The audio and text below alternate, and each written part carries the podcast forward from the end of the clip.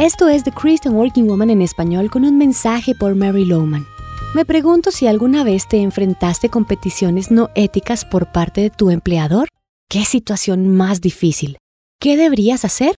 Comencemos diciendo que si el producto o el servicio en la cual está involucrada tu empresa no contribuye con el bienestar de la sociedad, entonces debes seriamente cuestionar si Dios desea que permanezcas allí. Somos llamados a estar en el mundo pero no a ser parte de él.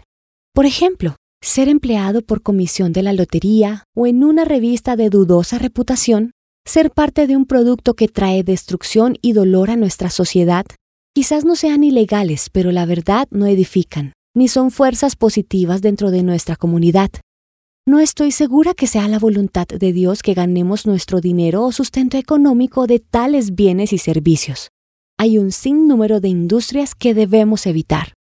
Ahora, supongamos que trabajas para una buena compañía, pero te enteras que están desarrollando o animando prácticas no éticas. De pronto cobraron horas que realmente no fueron trabajadas o hay gastos asignados que no fueron aplicados. ¿Qué acción deberías tomar?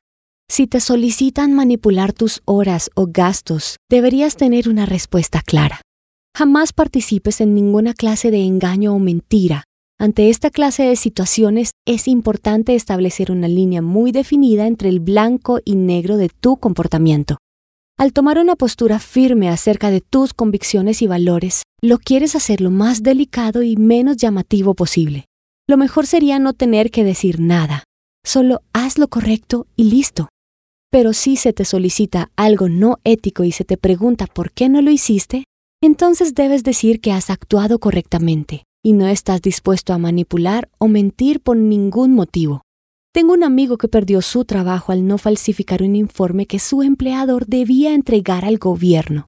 Quedó por varios meses sin ingresos y se tornó oscuro el momento, pero Dios lo bendijo y logró un mejor empleo con una firma mucho más ética. En el episodio de mañana hablaremos más acerca de qué hacer cuando trabajas para un superior que se equivoca. Encontrarás copias de este devocional en la página web de christianworkingwoman.org y en español por su presencia radio.com.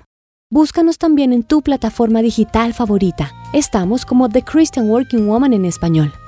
Gracias por escucharnos. Les habló Mariana Vargas con la producción de Paola Romero.